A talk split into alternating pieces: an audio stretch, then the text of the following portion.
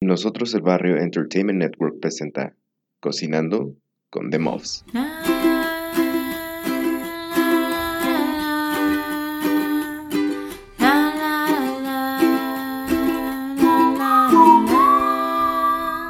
Cocinando con The Muffs. Hola, ¿cómo están, mofetas glotonas? Soy Ameyali y aquí a mi lado viene Fer manejando. ¿Qué onda, mofetas? ¿Cómo están? Pues nosotros estamos yendo hacia Valle de Guadalupe. Ahorita estamos en un lugar que se dice Vientos del Valle, o al menos eso dicen los letreros de la carretera. Y pues alrededor, cuéntanos qué ves. Pues increíble, la verdad, increíbles vistas. Estamos a mediados de marzo, primavera, y los cerros súper verdes. Ya empezamos a ver viñedos. eh, está- son, son unas vistas muy, pues no sé, Como rurales.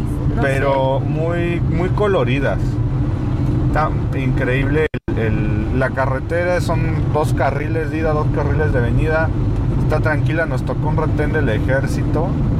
No, hubo un poquito de tráfico, pero está muy padre todo, ¿no? Y pues vamos a, a los viñedos, como dijo Yame, en, en Valle.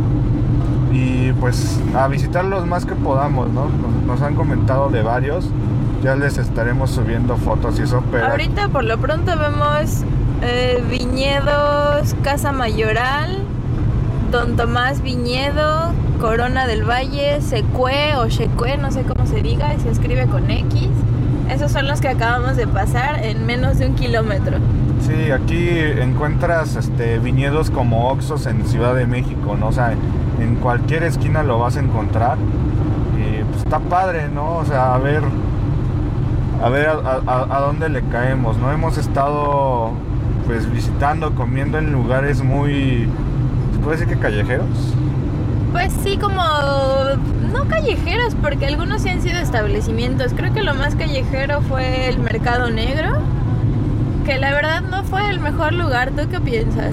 No, no, no, no fue el mejor lugar, pero decían que es una parada. Bien, del lado derecho ya se empieza a ver De los dos lados Ah, ya hay un sí. montón de viñedos y se ve pues un poco desértico, ¿no? Sí se ve ya de este lado un poco más desértico de este lado, está... y se ve como unas instalaciones como si fueran, ¿qué serán? Como vallas de madera y... Yo creo que para que se, para supongo, que ¿eh? se suba la vid, ¿no? vid, Para ¿no? que se enrede. Se ve muy interesante, la verdad. Ahorita pasamos a echarnos una, una birria. Una bir- Dice que estamos a, a 13 minutos y a 16 kilómetros de nuestro destino. Nos pasamos a echar una birria de desayuno porque ayer fue el Beer Fest. eh, increíble. La verdad, increíble. Es, eh, un- para todos los que les gusta la cerveza artesanal. Deben de, venir, ¿no? Porque es como el, lugar, es como el Disneyland para los de la cerveza artesanal en México. Lo que nos sorprendió, bueno, a mí me sorprendió mucho es que no vi tanta, eh, pues tantas marcas de otros lugares que no fuera Tijuana y, en, y Mexicali. Fue, es como muy regional. Encontramos dos que tres, este, Estaba Texcoco. estaba la de Texcoco, ¿no? Que nos sacó, buenísimo. nos sacó de dónde estaba Colima, estaba Loba, de Guadalajara y de Colima estaba, ¿quién más? Ah, estaban los de Ciprés de, Cermex contra- con los de Moreno y pocos, fueron, fueron contadas las cervecerías que vimos nosotros en, pues de que no fueran de Tijuana y Mexicali, ¿no? Una- ¿Qué te pareció la neta, amor? Gustó mucho, o sea, me hizo muy tranquilo. Yo la verdad pensaba que como empieza en la tarde y era viernes, ¿no? Pensé que viernes en la tarde, para las 6, 7 de la tarde va a estar lleno de borrachos, ¿no? Y dije, no, pues no sé. Pero no, la verdad, bien tranquilo. Nos, fue- nos fuimos casi hasta que acabó el evento, que fueron Ya más estaban de las- barriendo. Ajá, sí, ya estaban barriendo y todo. Y pues sí, sí vimos gente mareadona o así, pero, o sea, nadie vomitando o tirado inconsciente o así como sabemos que se puede poner en un bar en el DF, por ejemplo. Había aquí ahorita un viñedo que se llama Cieli. Ah, qué bonito. Eh, sí, y ¿qué podemos hablar de este lugar? Increíble donde hicieron el Ensenada, el Ensenada Fest. Hemos ido a diferentes, tipo a Ciudad de México en el de Cuamanco, en Texcoco. Y así han estado bien, la han verdad. estado fueron bien, pero este era lugares. una casa. El lugar está increíble. Es que Un era hotel, un ¿no? hotel. Era, primero era un hotel casino. Luego, cuando se prohibieron los casinos en México, lo hicieron centro cultural. Entonces, es un centro cultural súper, súper grande y lo prestan para el Cerveza Fest.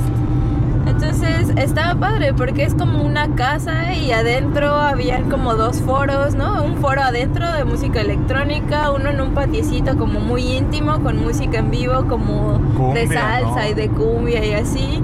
Otro foro grande con música norteña y otro foro grande como con rock y así como más indie, ¿no? Ajá, o sea, muy, muy. Cuatro escenarios. Muy, muy padre. toda la música al mismo tiempo. A mí me sorprendió que no se escuchaba, no sé, ¿cómo se llama? Macheaban los sonidos. Sí, no, no se empalmaba, o sea, no, no estorbaba un escenario al otro, o sea, es tan grande el espacio y muy bien montados los Los, los, los este, baños foros. también.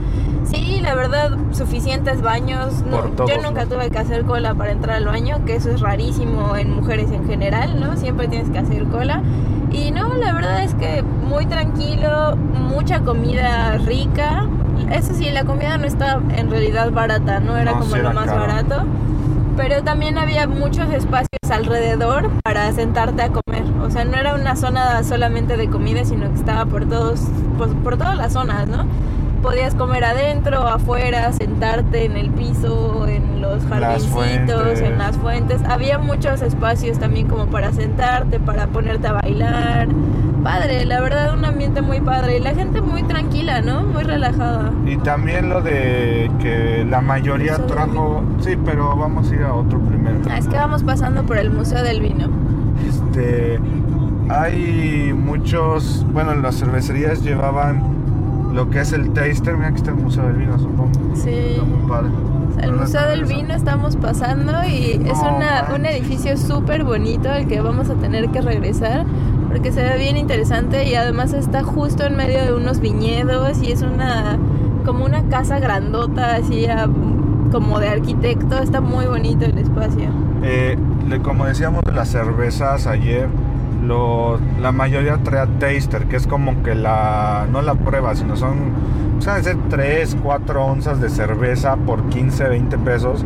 Todo muy chido. Dos que tres no traían, ajá, eh, no traía, entonces pues, la verdad no probamos porque para qué vas a pedir toda una cerveza si puedes probar. Había probamos Sí. como entre 20 y 30 cervezas diferentes, ¿no? Que eso ya les contarán en la parrilla de mi compadre a más detalle. Escúchenos ahí en Spotify, iTunes, Deezer, Google Podcast y todas las plataformas que puedan haber y existir, ¿no? Sí, ahí escúchenlos. También van a estar hablando como más especializado de las cervezas que hay por acá, las cerveceras que visitamos, etcétera. Pues ahí si quieren saber más de, de cervezas, pues escuchen esos programas por acá. ¿Cuánto Pues ahorita nos despedimos para, para seguir en el camino y les volveremos a contar acerca de nuestro viaje por la ruta del vino. Saludos. Bye.